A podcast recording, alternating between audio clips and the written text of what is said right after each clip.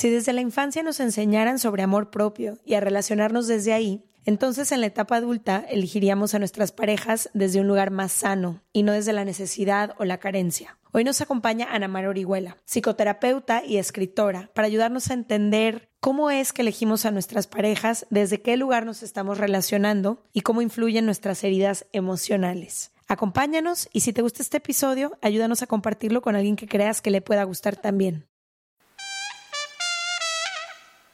Ya saben que el amor está entre los temas que más nos hemos cuestionado junto con ustedes. Y como sabemos que muchas personas se perdieron el Love Tour de Se Regalan Dudas, Y porque ustedes lo pidieron, creamos en colaboración con Podimo la versión digital y mejorada de este show para que nadie se lo pierda. el Love Tour Se Regalan Dudas es para todas las personas porque cuando de mitos de amor se trata, Nadie se salva. y aquí de amor, Nadie se muere. Corre a nuestro perfil de Podimo en go.podimo.com diagonal dudas. go.podimo.com diagonal dudas. Y no te pierdas esta versión. completamente renovada del Love Tour. ¿Creíste que era todo? Al suscribirte podrás ser la primera persona en ver todos nuestros episodios del podcast y disfrutar de ellos dos semanas antes, todos los martes y jueves.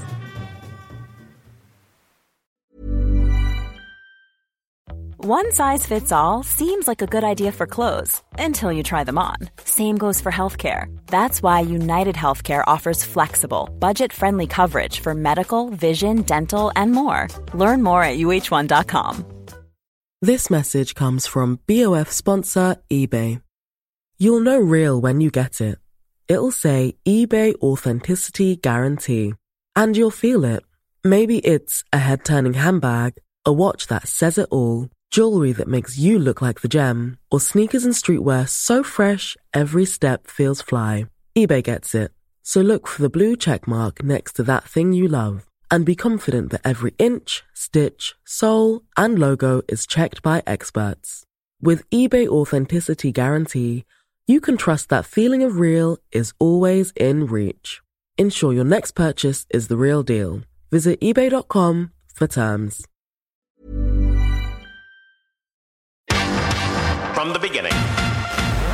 Se regalan dudas nace de la infinita necesidad de cuestionarnos todo, Todo lo que está a nuestro alrededor. de dónde venimos y hacia dónde vamos. ¿Cómo tomar decisiones más informadas? Tenemos tantas dudas que te las queremos regalar. Soy Leti Sagún Y yo, Ashley Franje, y en este espacio invitamos a quienes saben y no saben tanto de todo eso que tendríamos que estar hablando en colaboración con ACAST.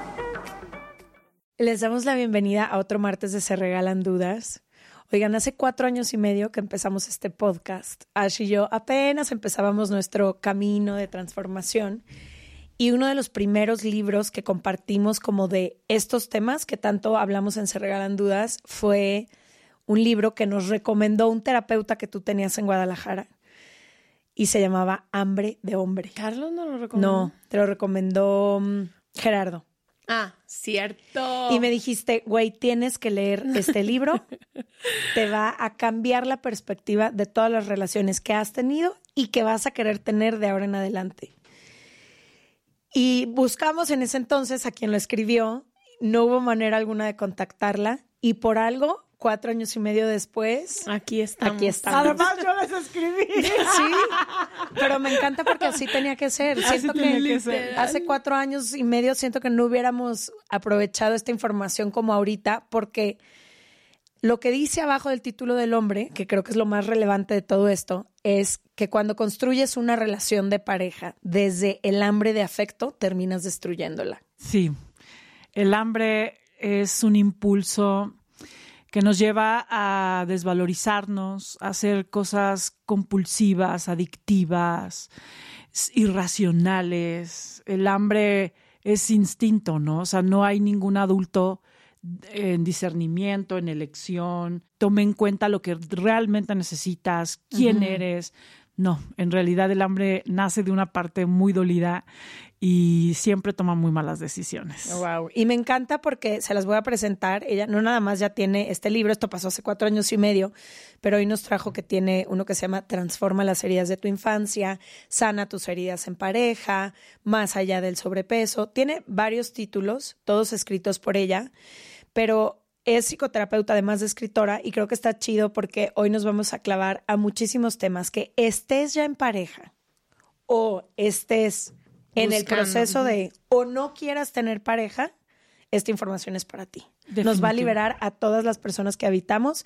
Ella es Ana Mar Orihuela. Bienvenida Bien, a Gracias, chicas. Qué gusto. Estoy Cuatro años contenta. a tiempo, siempre a tiempo. Además, el 4 es mi número favorito. Ah, pues mira. El 4 nacieron mis dos hijos a las 4 de la tarde. El 4 en la habitación, 4 y algo. O sea, el 4 es como un número que amo. Así que gracias por invitarme y darme este espacio. Estoy Encantadas de que estés Estoy aquí. feliz de que estés aquí. La primera pregunta que yo te quiero hacer, empezamos hablando del hambre y quería como el principio se me hace explicar qué es esta hambre que se siente y de ahí que sale, que sé que es la base entera de este trabajo tuyo, pero también creo que muchas veces yo, algo que me pasó cuando leía tu libro, te estaba contando que lo leí en un viaje que hice después de terminar una relación muy larga y fue la primera vez que leí y entendí que la forma en la que me relacionaba no necesariamente era la correcta, era la que conocía y la que como yo creía que el mundo entero se relacionaba al amor, ¿no? Como con esta, pues no sé, creyendo que era el centro, no solo el centro de, de todo, pero sino que con una como, no te puedo explicar, con hambre. Entonces, me encantaría que explicaras eso, ¿qué es tener hambre en el amor? Y solo, perdón, antes de que empieces, Ana Mar, quiero hacer un disclaimer. El título se llama Hambre de Hombre. Esto puede aplicar para ti si eres mujer que estás en una pareja con un hombre o buscas a un hombre, pero también puedes cambiarlo tú por hambre de mujer, hambre de ella, lo que sea que sea tu historia, ¿no? Pero Exacto. ahorita vamos a hablar hambre de hombre, pero esto adáptalo a lo que sea tu situación, tú que nos Pero escuchas. aplica en Sí. todas las parejas, Aplica ¿no? para todo. Sí, en realidad lo dediqué para las mujeres, pero el hambre y el vacío, el vacío de afecto es una realidad humana, ¿no? Y muchos hombres han leído Hambre de hombre, o sea, en fin, ¿no? Hay una, en realidad es una necesidad de ser amado a cualquier precio. El hambre viene de las raíces, desde, puede ser las raíces de la relación con las mujeres de nuestro linaje, ¿no? Que probablemente pudieron vivir una relación con hombres ausentes, con hombres poco disponibles emocionalmente, porque además por cultura, los hombres para ser disponibles a nivel af- afectivo tienen que estar conectados con su parte femenina. Claro. ¿no? Y entonces siendo una cultura tan machista, tan represora de la capacidad afectiva y emocional de los hombres, traemos un vacío. Sí, les imposibilita conectar. Ajá, exacto. ellos también. Realmente traemos un vacío gener- generacional de una relación de sana con, con el sexo masculino, ¿no? Entonces, bueno, como niñas, cuando tú creces sintiendo un papá no disponible para verte, tener tiempo para ti, para cuidarte, creces con un déficit de, de figura masculina.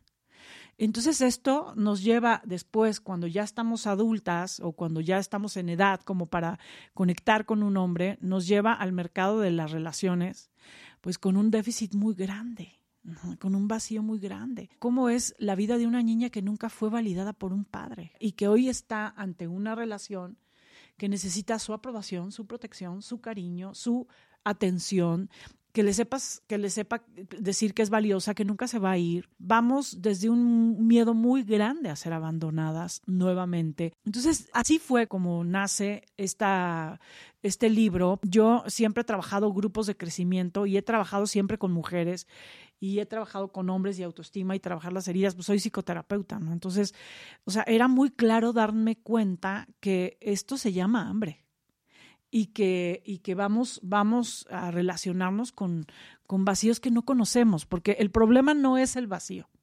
O sea, todos podemos tener una necesidad de amor y una necesidad de aprobación, pero cuando no te enteras que lo tienes, entonces efectivamente no hay nada que pueda ser sano porque todo lo vas construyendo desde la necesidad, desde el control, desde el miedo, desde el no te vayas, desde soy suficiente, dime que sí, dime que soy lo suficientemente inteligente, bonita, que no te vas a ir de mi lado, que vas a estar aquí. Entonces, desde una gran angustia y desde dinámicas muy tóxicas, ¿no?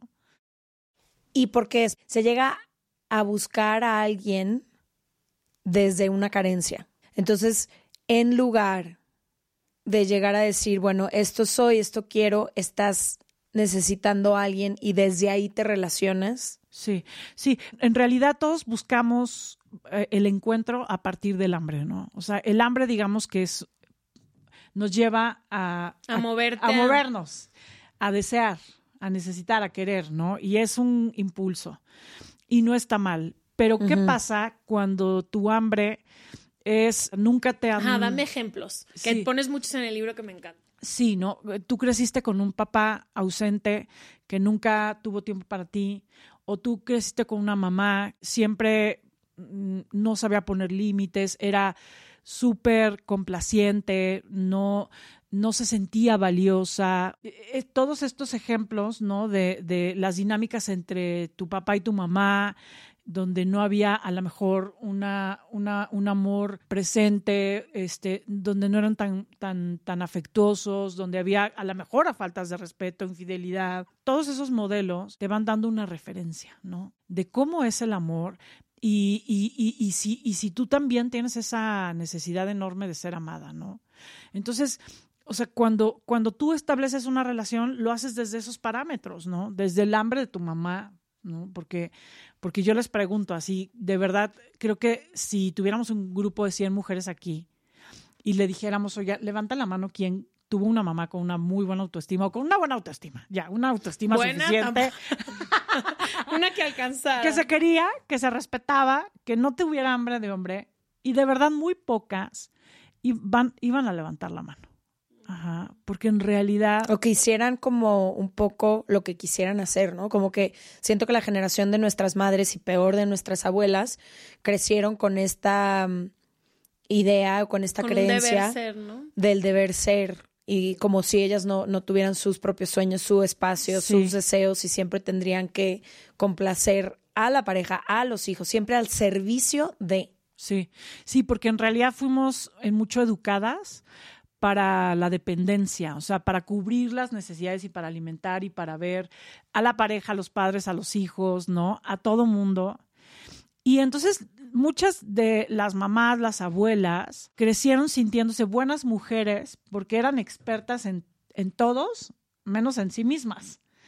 Sí, la mejor abuela, la mejor mamá, yo siempre estoy al servicio de mis hijos, yo todo. Sí, ¿no? Entonces yo soy la más porque Como mis hijos son lo máximo, ¿no? Como muy de mamá sacrificada. Sí, o sea, no era como, no era in, este, ser una experta en ti misma. Eso era egoísta. Lo que se esperaba de las mujeres era estar al pendiente y ser expertas y hacer hijos exitosos, pero y no importa que te sacrificaras, ¿no? Porque en realidad, pues, o sea, si tú querías tener hijos, pues había que entregar la vida por los demás, ¿no? Y por tu pareja.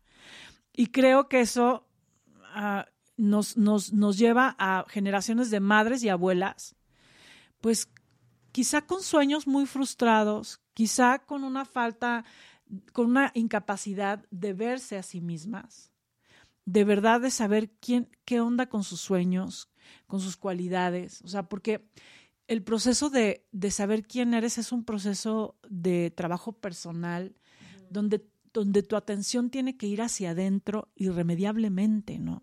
O sea, si nuestra atención siempre está hacia afuera, no nos conocemos. Realmente no sabemos quiénes somos, ¿no? Nunca eh, vamos descubriendo habilidades que, que jamás imaginamos que, teníamos que, tendríamos a través de este proceso. Y llegan estas hijas de estas mujeres o estas mismas mujeres a una relación de pareja y tienen esta hambre de quiero validarme a través de ti, quiero qué estamos buscando cuando tenemos hambre. Sí, eh, o sea, eh, se me ahorita pienso en dos cosas, ¿no? Dos, dos elementos muy importantes del hambre. Uno, la educación de la, de la dependencia que nos hace no mirarnos y no conocernos y no nutrirnos. O sea, la relación con nosotras no es una relación que, que aprendimos que es lo más importante, no. Ni es amigable. Ajá. La mayoría de las veces. Casi siempre es una relación de autoexigencia, de rechazo, de por qué no tengo el peso, la inteligencia, los hijos, el dinero, la marca, la, la como mucha, una, una relación muy eh, poco, no sabemos cómo construir la relación con nosotras mismas, eso por un lado, y por el otro lado, la ausencia de estas figuras masculinas presentes, disponibles a nivel afectivo, que hacen una combinación, ¿no? De nuestra hambre. Siento que llegas así a la edad adulta Sí, y lo que estás buscando inconscientemente, obvio, nunca dices, hola, estoy buscando a mi papá, sí, no. pero quizá lo que están buscando los hombres es a lo que no hubo de parte de mamá y lo que estamos buscando las mujeres es lo que no hubo de parte de papá en la pareja, ¿no? Que es mucho lo que nos decía la terapeuta en el Love Tour, como haz una lista de todos los reclamos que le quieres hacer a tu pareja, es que nunca estás, nunca tienes tiempo, no me pones como prioridad y luego piensa a quién se los querías decir de chica, a mamá o a papá. Claro. Casi siempre en la pareja recreas Sí. esa relación. Es que, a ver, cuando nosotros nos relacionamos en pareja, hay dos partes que juegan un papel importantísimo, ¿no? O sea, la primera es nuestra parte instintiva, la parte de la niña que fuimos, de, o el niño que fuimos. Todos tenemos, independientemente de tu infancia, de si, tuviste papás, de si no, de si mi infancia fue increíble, independientemente de todo, todos tenemos un niño herido. claro. Y ese niño herido tiene reclamos, celos, miedos, dolores, necesidades, que si nosotros, o sea, que si tú nunca has hecho un trabajo con tu niño, pues va a ser el protagonista de tu relación de pareja. Cuando nosotros amamos, el niño empieza a, ten- a- a tener un protagonismo. Podemos hacer, ser muy adultos diciendo, a ver, yo quiero un hombre, por ejemplo, muchas mujeres dicen, yo quiero un hombre, no sé, trabajador, responsable, que tenga trabajo personal, que eh, tenga límites con su familia, la, la, la, la, esté la, la. disponible, que bla, bla, bla. O sea, hacemos hasta una wish list muy adulta, pero la verdad es que a la hora de la conexión, la que elige es la niña. Ugh. Por eso nos enganchamos con la gente Sí. equivocada. Yo le llamo, por eso siempre tenemos el, la, o sea, el, el feeling para atraer al diablo perfecto para nuestro infierno. Porque si en nuestro infierno los hombres son infieles, no están disponibles, los hombres son controladores o nunca soy suficiente o son débiles y hay que rescatarlos. Entonces, de alguna manera, la niña, que es nuestra parte más primitiva, que además resuena, hace el casting sin ni siquiera conocer, estás en una fiesta de 100 buenos prospectos y entonces la niña, es más, hasta por una, hasta por la red de ligue, no necesitas Ni verlo ya en persona. ni verlo en persona, en la red social lo conectas. Porque, porque, porque la niña o este estado primitivo en nosotros es mucho más rápido que la razón.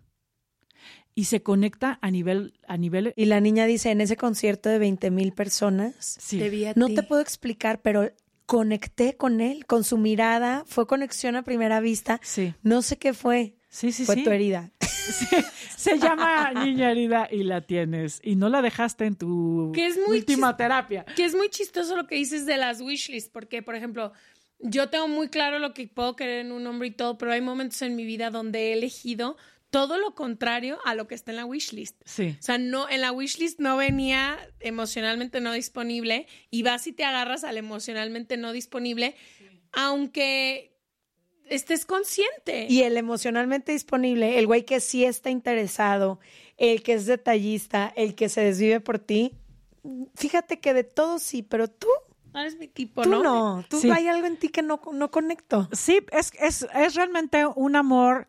Por ejemplo, todos los, todos los que hemos vivido, un amor apasionado, intenso, que sientes que dejas todo, que te sientes que te pierdes, que pasas horas con él, que piensas con él, que es obsesivo, que te da celos, que es territorial, que es sexual, que es eso es de la niña. Por eso las relaciones más tóxicas o más difíciles para todas son las que nos despiertan esa parte que no sabemos controlar, porque, porque pues todos la tenemos. Ajá.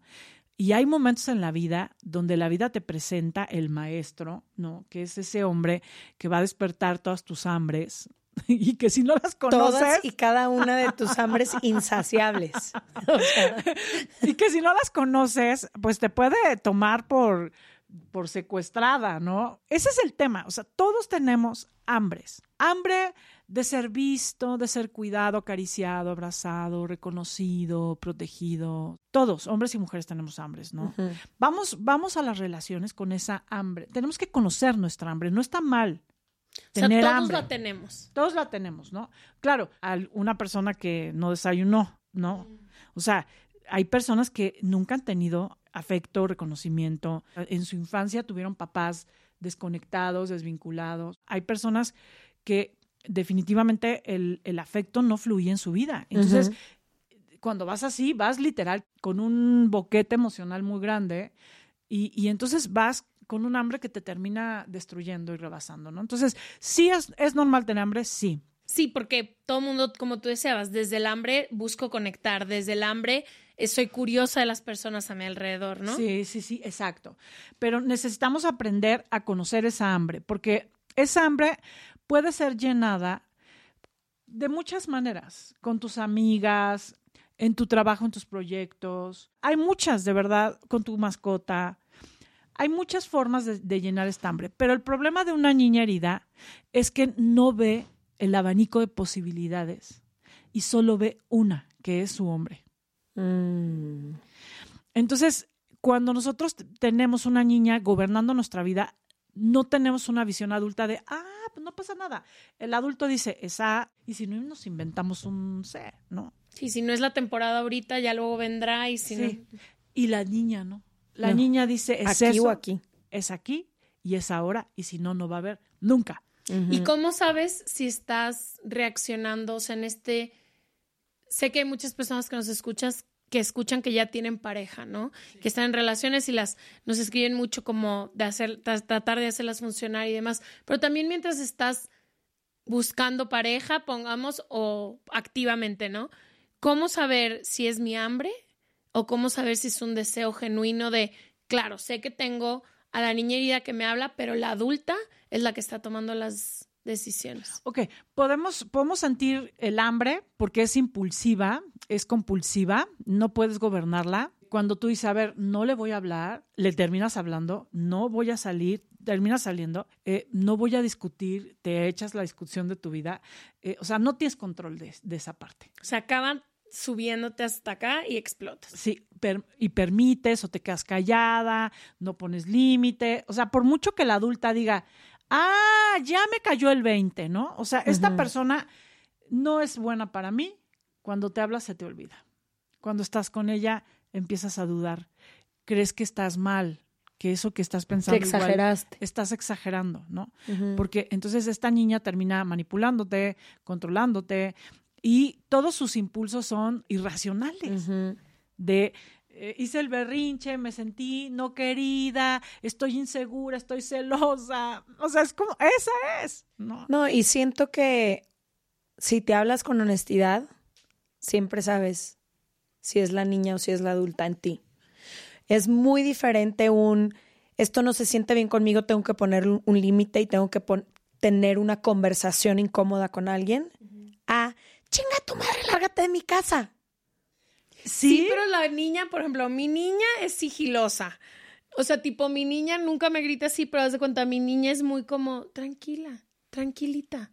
No te estés acelerando, estás tomando conclusiones que podría ser también la, es la voz muy similar a la de mi adulta, que es tranquila, no tomes decisiones aceleradas, pero hay veces que obviamente sé cuando la estoy cagoteando, pero durante mucho tiempo que yo sé que mi niña ha elegido a mis parejas, muchas veces es, me tomó, no sé, varios años y después un día te dije de que creo que estoy siendo gobernada por Ashley bebé, pero para mí, por ejemplo, mi niña interior es muy sigilosa, es muy, muy, muy, mucho más callada. No, y es mucho más callada que Ashley. O sea, Ashley es mucho más decidida, más pum, pongo el límite, más no sé qué, y mi niña interior siempre es.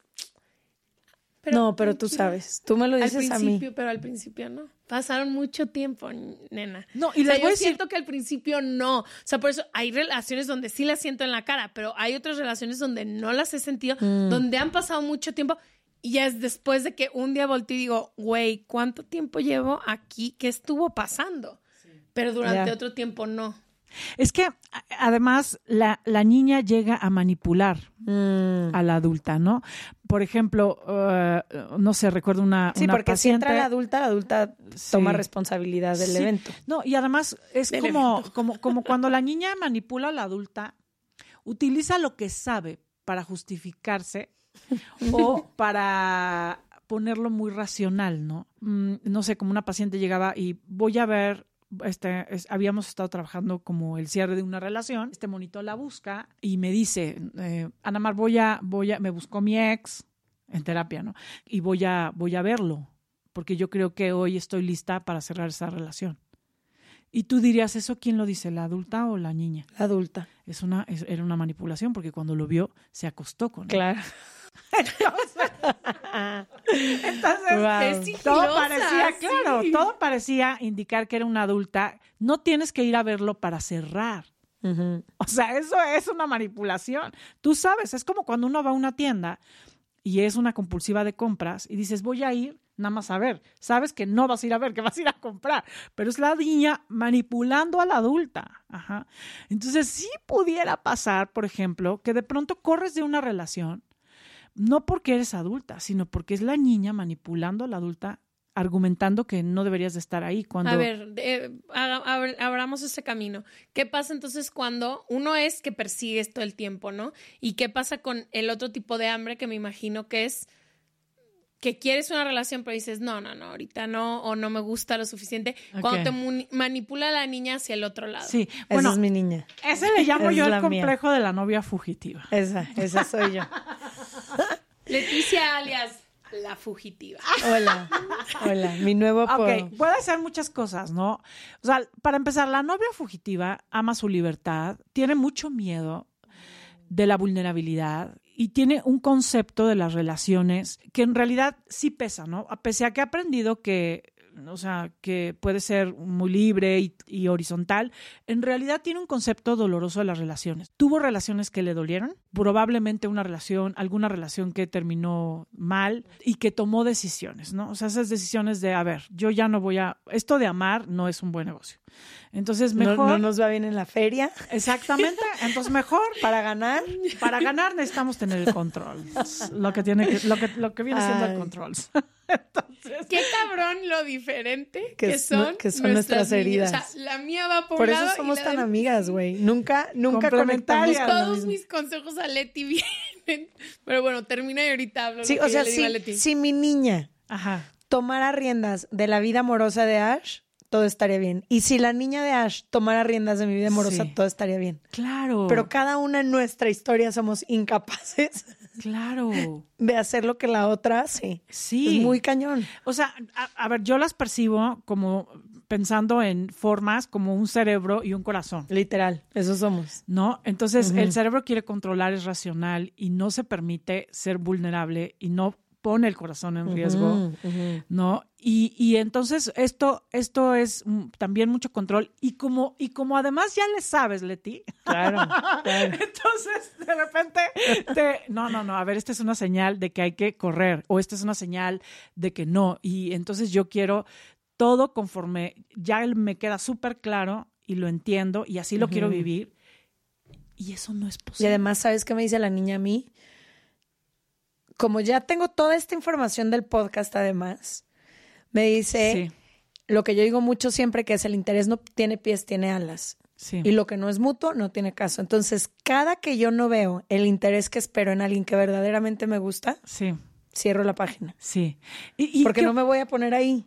O sea, como que si no es mutuo y no te interesa tanto, está bien. Pero Sí. yo creo que la niña interior de Leti exagera un poco. Exagera, cabrón. Es que Lo que dijiste la algo muy clave. Dijiste algo muy clave. Que yo espero. O sea, las expectativas de Leti, Sí. ni Leti las llena, ¿no? Sí. Entonces, Sí. realmente, y te voy a decir una cosa. Esto, por ejemplo, me pasó a mí cuando yo eh, empecé a ser una experta en las heridas de la infancia. El, el día que me sentí una experta en las heridas de la infancia, ya no tenía derecho a tener una niña herida. Y eso fue lo más doloroso que pude hacerme a mí misma. Claro. Porque en realidad tener una niña herida era un derecho a pesar de ser la experta. Y entonces, la experta también tiene su niña herida. La experta tiene su y, lo, y tiene Como la psicóloga también tiene sus problemas. Luego pensamos que la psicoterapeuta es como la mujer elevada. Sí, de ay, ¿cómo tú? ¿Tú? ¿Te va a pasar eso como tú? ¿Cómo hiciste tú ese rinche?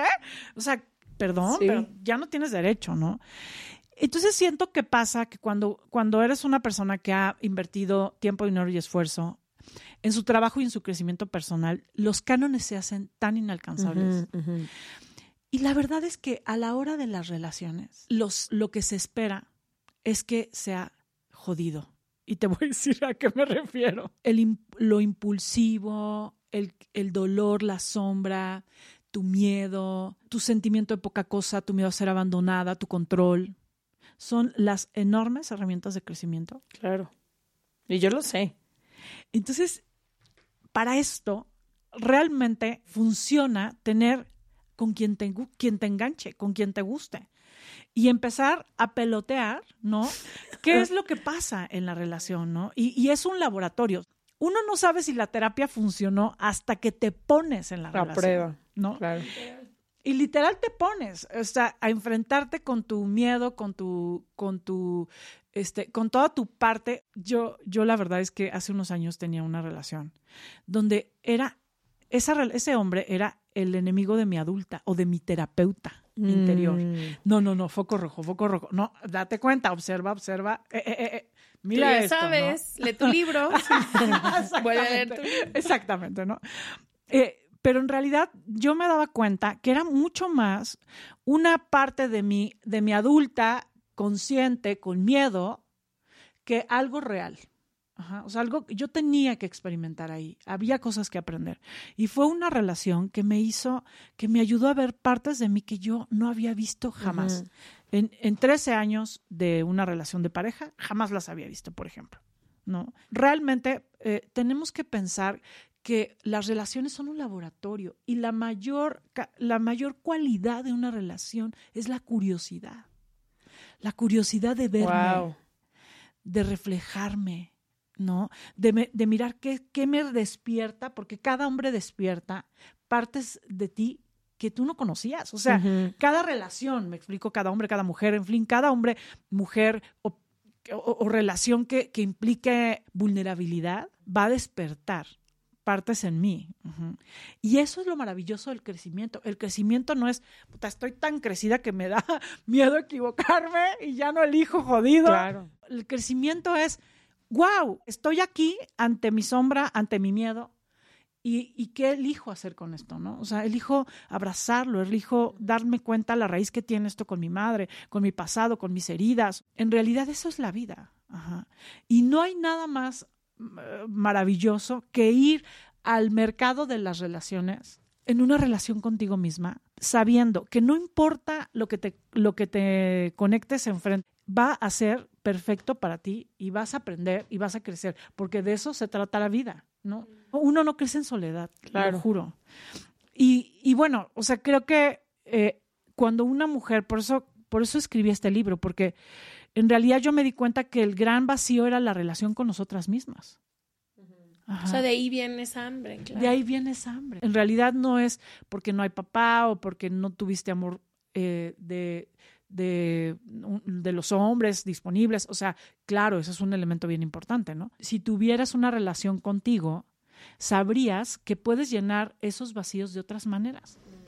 Y poniendo en cuentas de cuentas, sé que muchas de las, de las mujeres y también de los hombres que escuchan se regalan dudas, llegan aquí porque están curiosos. O sea, no es un podcast en el que hablamos de películas donde es más trivial. O sea, cada capítulo, al menos Leti y yo, tratamos de abrirnos eh, nuestra mente, nuestros conceptos. Entonces, me gusta yo imaginar que quienes navegan el podcast con nosotros están tratando de, a lo mejor por primera vez en su linaje entero, de verse a sí mismas, ¿no? De el otro día vi un, un, o sea, mensajes increíbles de lo que ahora significan las amigas. Por ejemplo, muchas y muchos crecen con papás con muy pocos amigos o planes muy, muy aparte de la familia, ¿no? Como que todo es pareja y hijos, pareja y hijos. Entonces, ¿qué pasa cuando empiezas a trabajar en ti misma y cuando empiezas a decir, ok, en el centro de mi vida entera no está la pareja, si es algo que quiero, si es algo que estoy buscando, ¿Cómo empiezas entonces a relacionarte?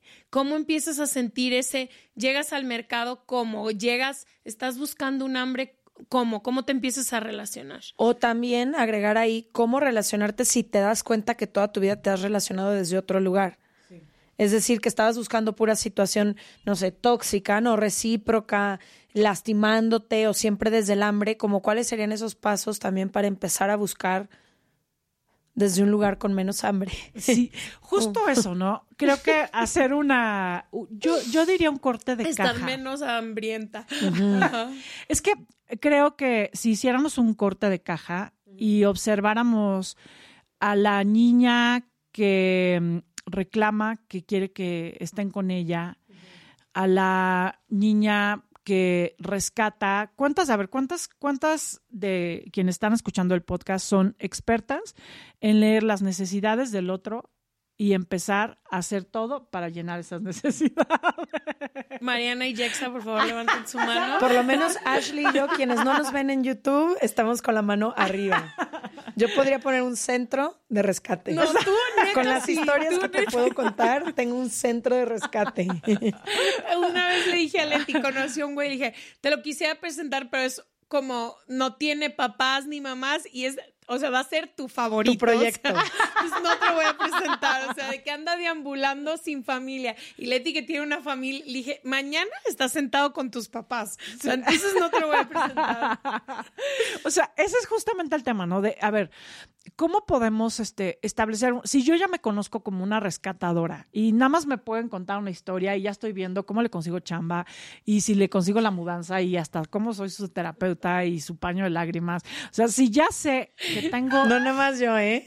O No, yo sé, yo estoy no me estoy riendo de ti, pero me río de mí. Sí, pones mis ejemplos, pero si contara también cómo Ash sutilmente No, va por eso yo recogiendo, te dije, la tuya es más, la mía es sigilosa y silenciosa. pero Volteo- igual les... ¿Cómo? Yo también. Tú y no, no de embalde tenemos un podcast. No en balde tenemos un podcast. tú y yo. O sea, finalmente entonces dices, bueno, esta, esta que rescata tiene una historia que contar.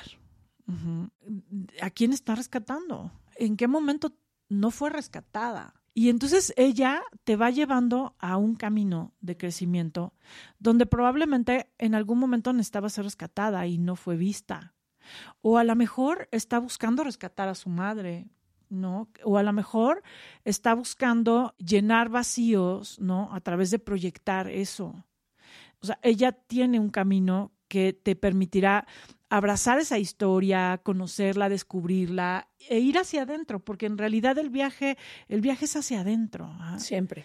O sea, ese, ese comportamiento tóxico que de este impulso, ese celo, ¿no? Por ejemplo, quienes son muy, muy territoriales, muy controladores, muy celosas, y que entonces es muy tóxico, y, y entonces prefieres mejor estar, mejor estar sola, porque te conviertes en una muy mala persona cuando estás en pareja, ¿no? O sea, te salen demonios que, que no puedes controlar, como este control, esta impulsividad. O sea, esa controladora, esa que no confía, está eh, queriendo contar su historia. Ajá. Y entonces, como nosotros nos proyectamos y pensamos, es que el problema son los infieles, o el problema son los pájaros heridos, o el problema son los inestables o los que no se comprometen.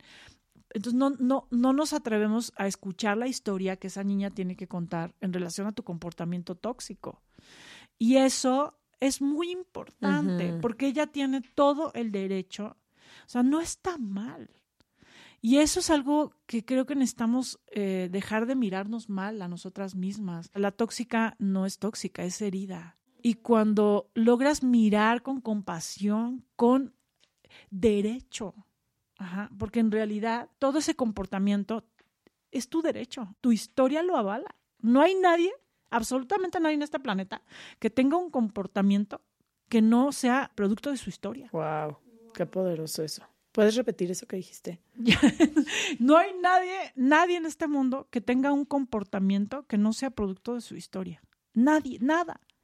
Ni el malo, ni el no, Ni el infiel, ni a la que siempre le son infieles y se muere de celos. nadie. O sea, por muy psicópata, por muy sociópata. O sea, todo es producto de una historia que se teje en su vida o en, o en generaciones atrás, ¿no?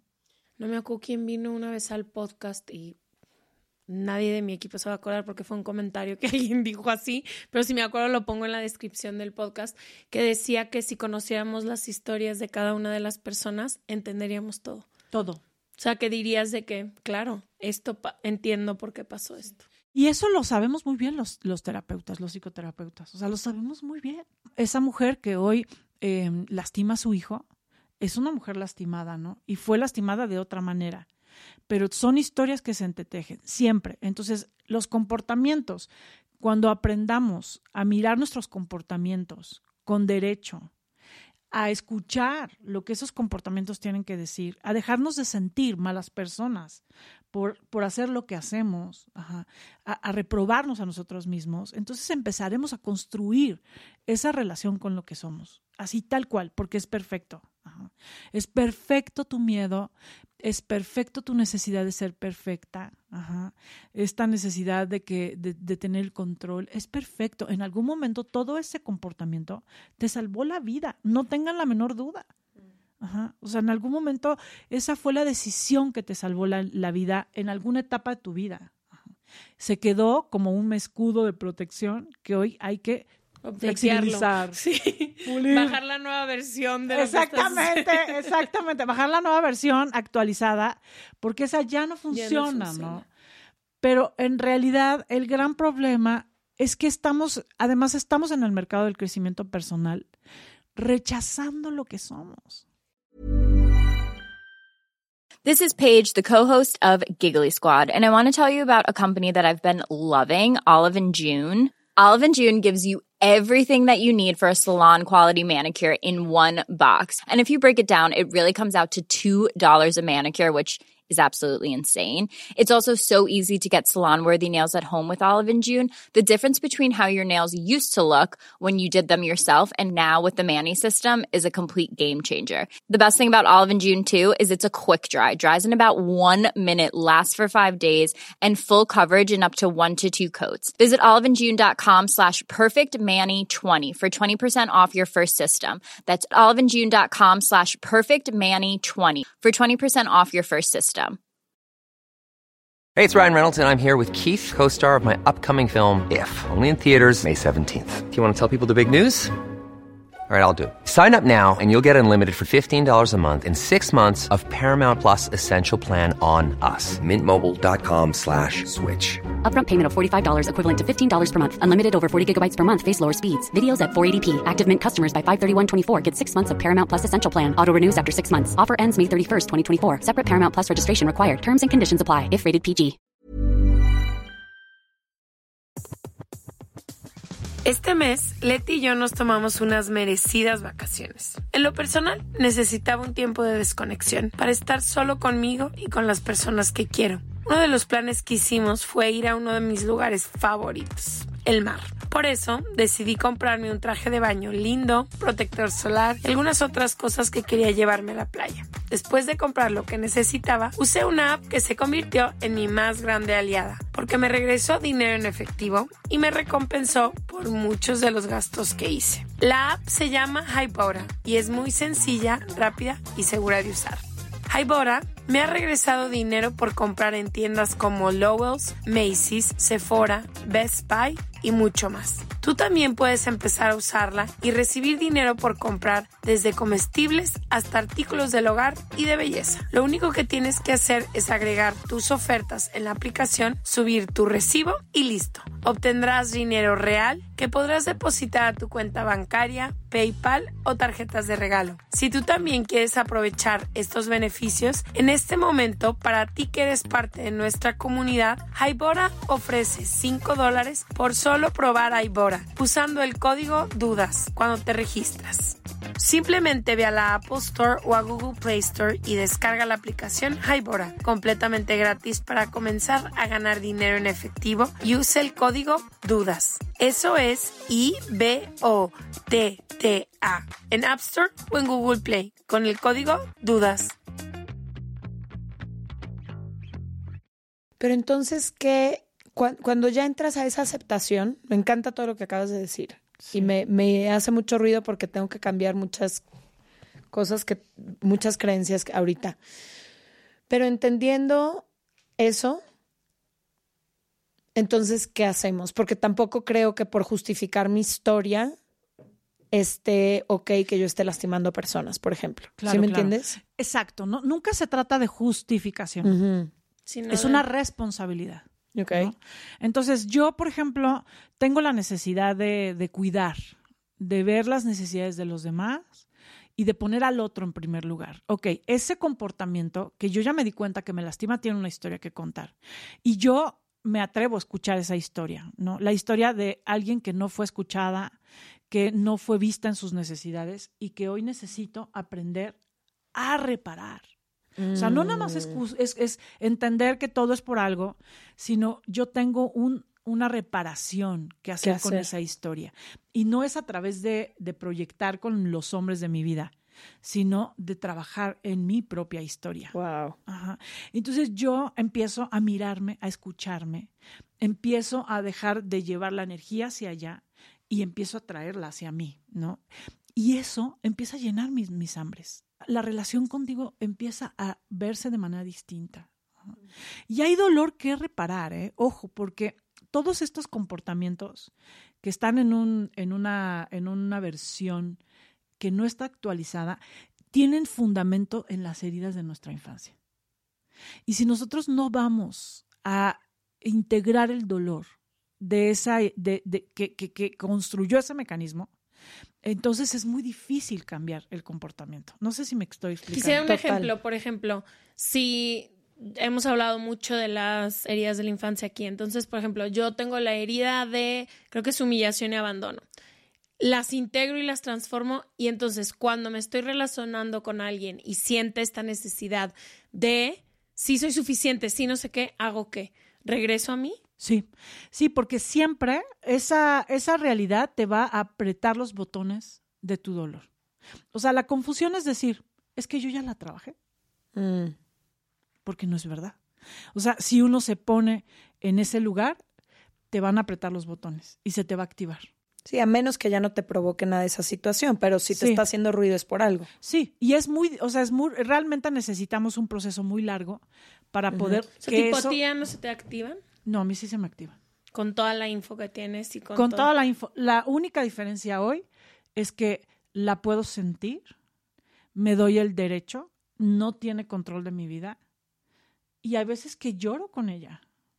Y hay veces que voy a la vida a, a- a reparar algo que necesita, ¿no? Realmente mi niña hoy está más viva que nunca, porque aprendí que no importa que lo entienda.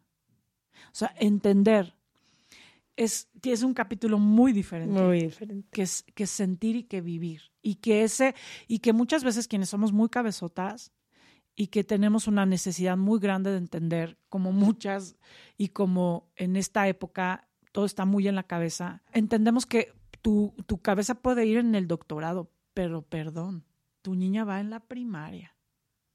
Entonces, y si bien te fue, porque estamos en segundo de kinder aquí. Yo la califico en transitorio.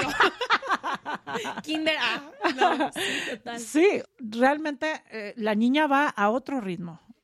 Quiero aquí eh, meter una pregunta que me parece muy- muy importante, porque ahorita hablábamos mucho de la gente que va a buscar pareja, ¿no? En nuestro caso, que las dos estamos solteras, creo que nos enfocamos mucho en eso, pero muchísima de la gente que nos escucha tiene años en su pareja y sé que se enfrentan a conflictos constantes, ¿no? A crisis en la pareja, a pleitos continuos, a cuestionarse muchas veces si deberían de seguir ahí o no seguir ahí. Escuchando toda esta información, como que, que mm, ¿Qué consejo se le puede dar a esas personas? Sobre todo si quieren caer en la responsabilidad de darse cuenta que muchas veces todos estos pleitos y crisis de pareja es porque son el niño y la niña teniendo una conversación todos los días. Sí. ¿Y qué pasa si tú pones a una niña de cuatro años con un niño de cinco años todos los días en un cuarto? Y con, Pues, y con dos hijos de y esa con un misma solo edad. juguete. Y si hay un kinder en tu casa, literal.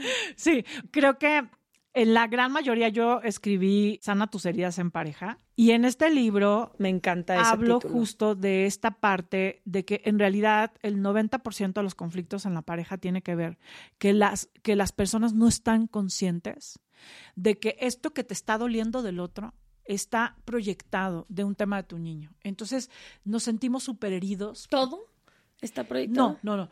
en una, en un, todo lo que tiene mucho peso emocional.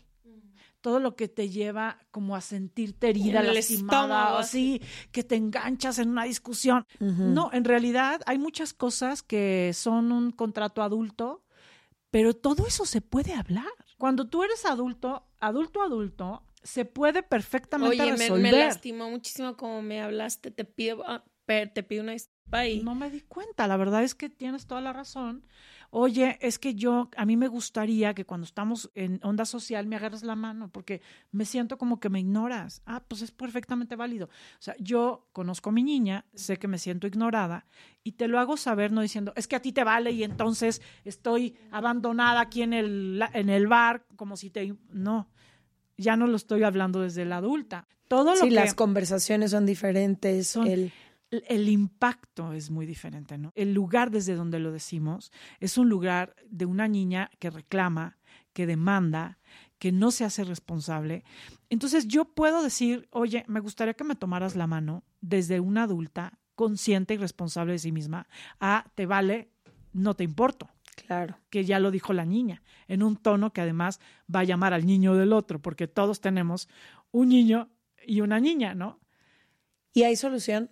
Para Sí estas parejas que tienen años enfrascadas en la misma dinámica y que sienten que ya el agua llegó a- al borde. Sí, sí, sí. Yo, yo he trabajado con parejas de muchos años.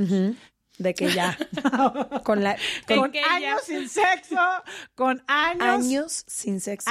sin sexo. Ay, jole, qué dolor. O sea, si hay sexo, hay esperanza, ¿eh?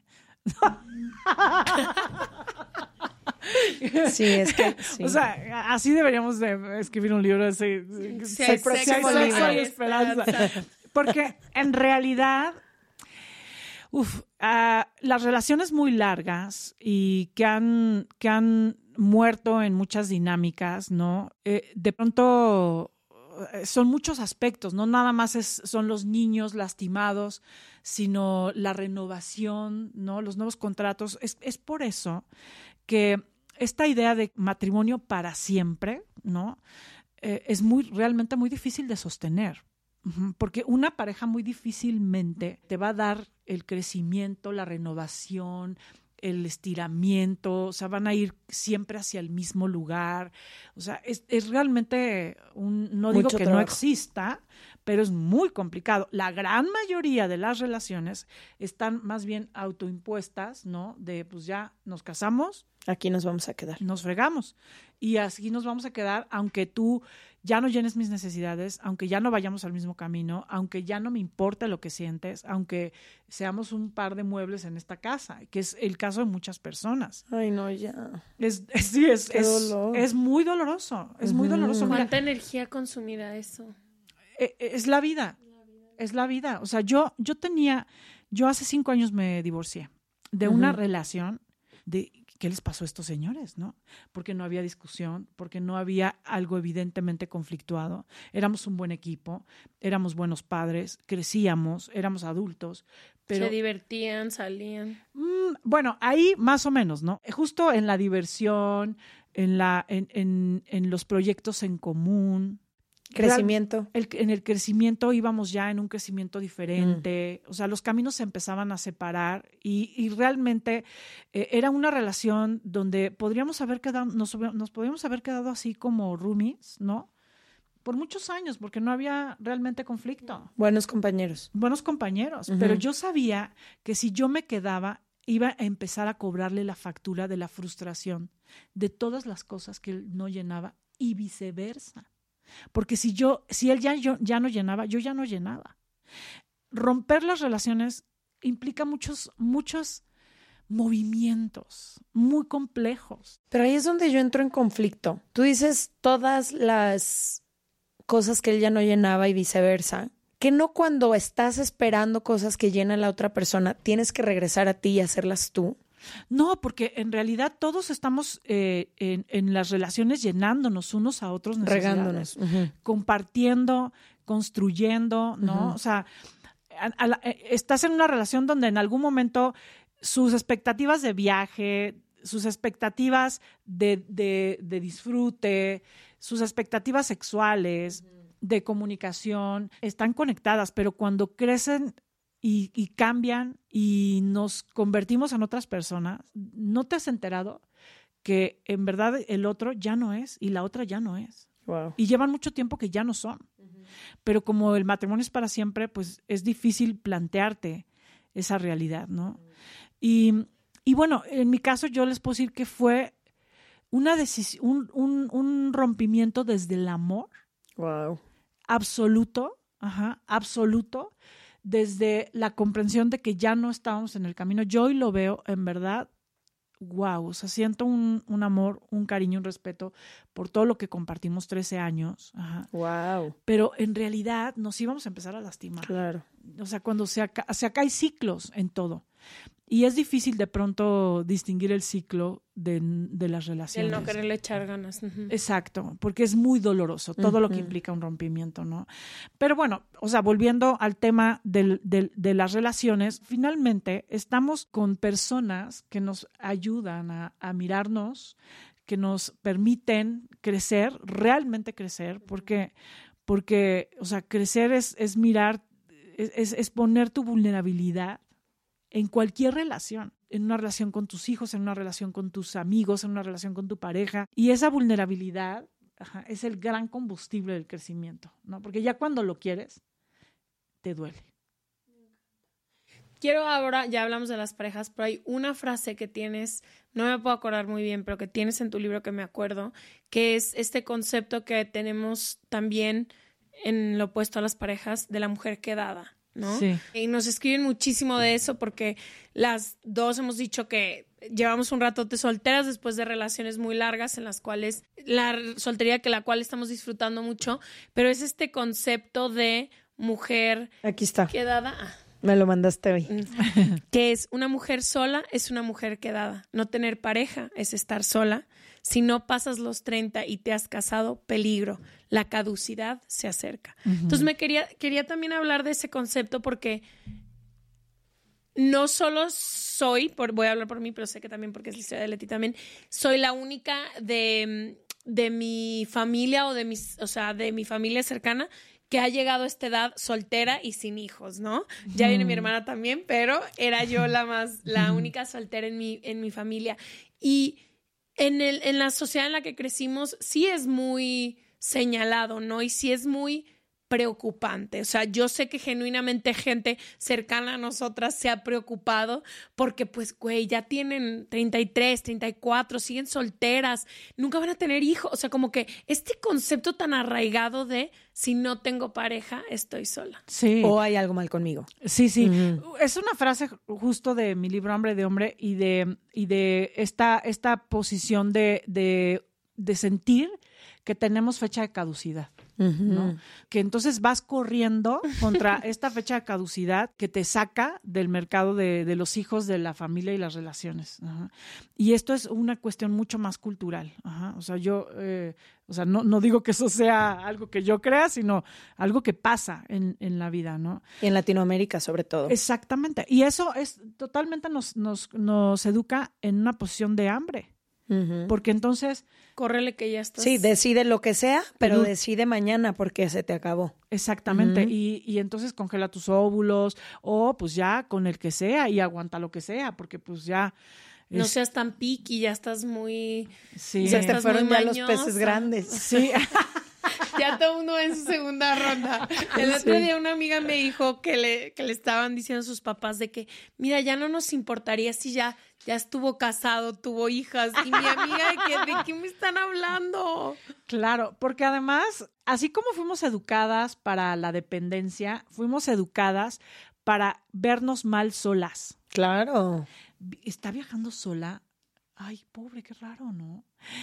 ¿Ver sola a la boda? sola. ¿Y va a ir sola a la boda? Ay, no. Ay, no, mejor no le invites al, al- a la reunión de parejas, ¿no? Porque está sola y pues seguramente tiene hambre, ¿no? Hay una visión de eh, la mujer sola como algo mal que no Está podemos cabrón. con eso. ¿Qué, que, hace- qué hacen que las mujeres? verdaderamente les incomoda. O sea, eso es lo que a mí más me impresiona. Yo ya hice mi trabajo y honestamente ya hice las paces. Y lo trabajé en terapia y fue una creencia que tuve que así rascar. Estoy muy en paz. Me impresiona la incomodidad que una mujer sola y feliz con estar sola, le genera a, a la sociedad que ha decidido lo contrario. Sí. Totalmente. Porque rompe los esquemas. Y- no y- saben dónde acomodarte, cómo etiquetarte. Sí. ¿Hay algo ¿A dónde mal? invitarte? ¿Sigue traumada con el ex? Sí, sí. Algo. O sea, quieren ¿Cómo encontrarle ayudarte para No, que... una explicación a esta situación. Y, y a no, por ejemplo, a nosotros nos ponen mucho la etiqueta, es que trabajan muchísimo. Y le igual Leti, que tú y yo somos dos adolescentes saliendo con nuestros amigos. Nunca nos habíamos divertido tanto como todo estos años. El tiempo, o sea, ¡Qué emoción! literal. Y vamos a mí, o sea, somos muy balanceadas en nuestra vida personal con nuestra vida de trabajo. Y es porque trabajan muchísimo. Claro. Y es como, Sí, sí, y y es que te digo una cosa, me parece que mientras más te vas convirtiendo en, en, en ti misma, ajá, mientras más vas saciando tu hambre, también va pasando que es más complicado realmente encontrar una, un- una persona con, el- con, con la que hagas una conexión. Y yo no sé, pero yo tengo la teoría de que es como mujeres, en esta búsqueda que tenemos, donde crecemos más, somos más maduras, tenemos, es- esto es cerebral, ¿eh? o sea, es biológico, es científico, es químico, es- somos más maduras, tenemos una mayor búsqueda, hemos tenido un movimiento como que nos ha llevado a ser más independientes, Claro. a tener, a tomar nuestras propias decisiones. somos más sororas. so- Sí, sí. Y eso lleva, nos lleva a una mayor dificultad de conectar, por lo menos en países latinoamericanos, con, perso- con hombres que estén como compartiendo valores y visiones. Ajá. 100%. O sea, realmente es difícil encontrar un hombre con esta disposición, con esta madurez, con esta libertad, con este trabajo personal, porque además vivimos en, en culturas donde los hombres todavía creen que llorar está mal o donde mostrar sus afectos o ir a terapia o Sí. ir a, su- a- a grupos de, de crecimiento está mal porque ellos deberían de estar enfocados en la productividad y en traer el supercoche y la marca para que sean deseables y no en traer un, un Corvette interior, ¿no? Con trabajo terapéutico, responsabilidad y autoconocimiento que los haga verdaderamente Lo más atractivo que lo te ha más pasado en tu atractivo. vida. Es bien difícil. Y sabes qué? Y esto no lo dice la, ¿cómo me dijeron la, cuál es tu frase para la novia fugitiva o qué? La novia Ah, la novia fugitiva. fugitiva. Esto no lo voy a decir desde la novia fugitiva porque sé Sí. identificar a la novia fugitiva cuando se hace presente. Pero en estos últimos años que trabajé tanto como estas creencias y me dediqué a cultivar otras áreas de mi vida que no fueran la pareja, a dejar de buscar una mirada para complementarme Ajá. y para sentir que solo así yo podía valer y podía existir, es empiezas a necesitar menos a esta figura de pareja, por así decirlo. Y te empiezas a conocer más y empiezas a tener menos esta necesidad, esta hambre, que tú le llamas hambre. Sí, sí, sí. Y entonces sí se me, sí creo que se vuelve un poquito más difícil relacionarte Sí. Porque ya es una decisión y no una necesidad. Sí. Y cambian muchísimas cosas desde ahí. Sí, porque todavía con hambre este, te enganchas y claro que creces y te enfrentas y la la, la, pero porque pues tu hambre todavía tiene un protagonismo. Claro. Pero pa- sí pasa que cuando ya no estás tan gobernada por esa parte, ¿no? Y entonces sí estás, eh, tienes una vida rica, porque eso es la, esa es la gran diferencia. O sea, si tu vida es rica, no tienes hambre. ¿Qué es, ¿Qué es rica? Tienes amigos, vínculos reales, eres vulnerable, tienes relaciones honestas, tienes pasiones, te encanta lo que haces, Hobbies, tu energía Hobby. dividida en cosas que no sean solamente la pareja. te caes bien, Puedes sabes estar contigo. recibir. Exacto. O sea, sí sabes recibir, o sea, eres consciente de tus necesidades, pero entiendes que hay todo un abanico de posibilidades para llenarlo. Entonces, realmente cuando, cuando tú tienes esa vida, es muy difícil que te gobierne la niña instintiva. Entonces, claro. Pues mira, te diré. No, porque no Sí, cumplimos con áreas, o sea, yo, por ejemplo, muchas cosas que dices ahorita ya las he trabajado, pero no sé recibir. No he trabajado tanto en mi vulnerabilidad. Qué padre estar repartiendo los huevos de la canasta, pero todavía sí que digas. Hay "Uh, unas sí, sí, canastas sí, Hay unas allá". canastas vacías que no he querido voltear a ver. Y eso es importante. Sí. No, ya sé que llevamos 200 horas aquí, pero te esperé cuatro Vamos a hacer, años. Hago mi capítulo parte más 2, parte largo. 3, parte 4. Te esperé cuatro años. Quisiera nomás porque a mí me abrió muchísimo los ojos y sé que muchísimas mujeres a mi alrededor caminan con esto y es esta parte, este capítulo que tienes en tu libro que se llama Los cinco, de- los cinco demonios del autoconcepto y creo que va muy ligado a esta vida rica, ¿no? De la que estás hablando y cómo estos cinco demonios nos impide poder sentirnos merecedores suficientes, aprender de la vulnerabilidad. Entonces, si pudiéramos repasar cuáles son los cinco demonios y luego el año que entra te invito otra vez a hablar de los demonios. Sí, con mucho gusto. Bueno, cuando nosotros vivimos en la infancia con papás, con, con, con, digamos que con problemas de autoestima, con poco amor propio y poco disponibles a nivel afectivo, nos pasaron los cinco demonios, ¿no? Que son, no soy valiosa, o sea, una niña que no es vista por su padre y su madre y que no tienen tiempo para jugar o para validar lo que es, entonces sentirá que no es valiosa no eres suficiente, o sea, como tú, como tú eres, no, no eres suficiente. Necesitas sacar buenas calificaciones, obedecer, ser lo que nosotros esperamos para que en realidad seas querida, ¿no? No eres perteneciente porque a lo mejor que en una familia donde no te sentías parte de la familia, o sea, tenían valores, visiones y formas que, que, que eran muy diferentes a los tuyas. Y entonces no sentías parte del clan y, y te cuesta trabajo sentirte perteneciente, ajá. este, no, no valiosa, merecedora, suficiente, ya se me olvidaron. y yo bien clavada en este, capaz. Soy, no soy capaz, ¿no? Que podría, que, también nace de esta posición de, de o sea, como lo que yo sé, lo que yo soy, nunca es suficiente. Este sentimiento de impostor, de aunque yo ya me he probado en la vida muchas veces que tengo creatividad, que tengo voluntad, que tengo talento, o sea, siempre estoy sintiendo que no soy capaz, ¿no? Es ese demonio eh, desde la infancia. ¿Y cuál es el último? Ya los dijiste, creo. A ver, ahí te va. Valioso, merecedor, perteneciente. Capaz, valiosa, merecedora, perteneciente, no pertenezco y no soy suficiente. Exactamente, ya los dije todos. Ahí están todos. Y dime algo, último solo porque me encanta la conclusión que das, me acuerdo que me encantó, no me acuerdo específicamente de este capítulo, pero que decías que todo esto se puede sanar, Sí. que tú puedes encontrar, y creo que ese es algo con lo que quiero cerrar el capítulo, de decir que yo siempre he dicho que una de las, el otro día me preguntaron en un podcast, que cuál ha sido como el mejor consejo que me han dado y el entender que de dónde vengo no dictamina hacia dónde voy, que puedo tener el control, la fuerza, las herramientas para que de dónde nacimos no nos lleve a repetir esa historia mil y un veces. Entonces, como saber que se pueden sanar todos estos cinco demonios de, que te, no te permiten autoconocerte o tener el autoconcepto de quién eres. Sí, sí, de hecho, ese es el gran viaje de la vida, ¿no? Porque el dolor está hecho para sanarse.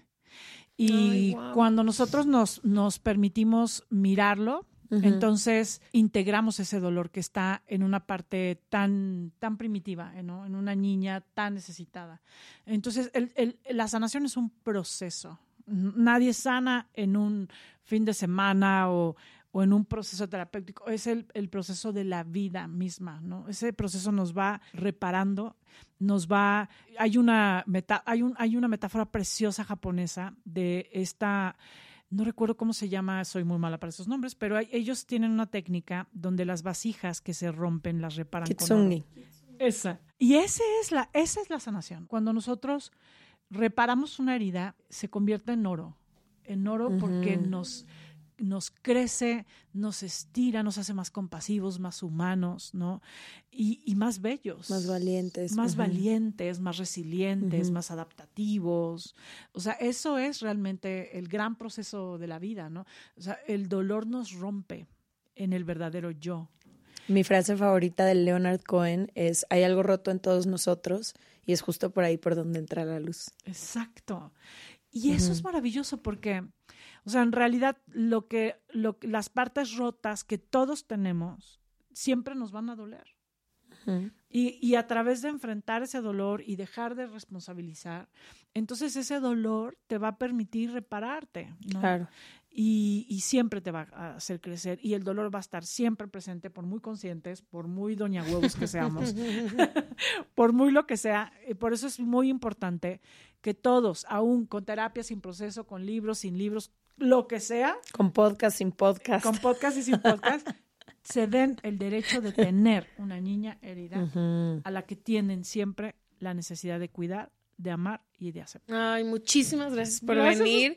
Me siento feliz que después de cuatro años hayas venido. Les dejamos toda la información de Anamar, todos sus libros increíbles. Voy a pedirle al Club de Libro Increíble, quienes no sepan, tenemos un club de libro donde cada mes leemos un libro en conjunto, pero también se recomiendan miles de libros de todo tipo. Lo pueden encontrar como arroba libros.se regalan dudas. Y en el newsletter vamos a poner toda la, eh, la info de Anamar cuáles son sus libros favoritos nuestros. No hemos leído estos que nos vamos a echar. Sí. Estos dos. Pero las dos leímos. Ya las trajimos tarea. Sí, las dos leímos Hambre de Hombre eh, y se los súper recomendamos.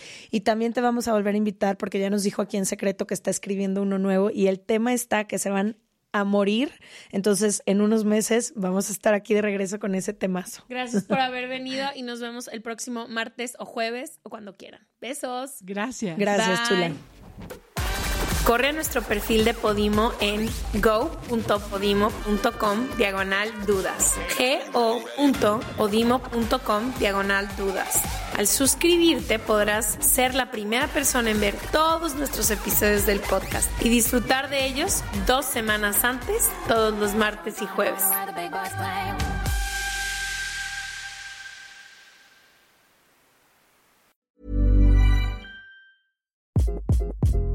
Hi, this is Craig Robinson from Ways to Win, and support for this podcast comes from Invesco QQQ, the official ETF of the NCAA. The future isn't scary. Not realizing its potential, however, could be. Just like on the recruiting trail, I've seen potential come in many forms as a coach. Learn more at Invesco.com slash QQQ. Let's rethink possibility. Invesco Distributors, Inc. Planning for your next trip? Elevate your travel style with Quince. Quince has all the jet setting essentials you'll want for your next getaway, like European linen, premium luggage options, buttery soft Italian leather bags, and so much more. And is all priced at 50 to 80% less than similar brands. Plus, Quince only works with factories that use safe and ethical manufacturing practices. Pack your bags with high-quality essentials you'll be wearing for vacations to come with Quince. Go to quince.com slash pack for free shipping and 365-day returns.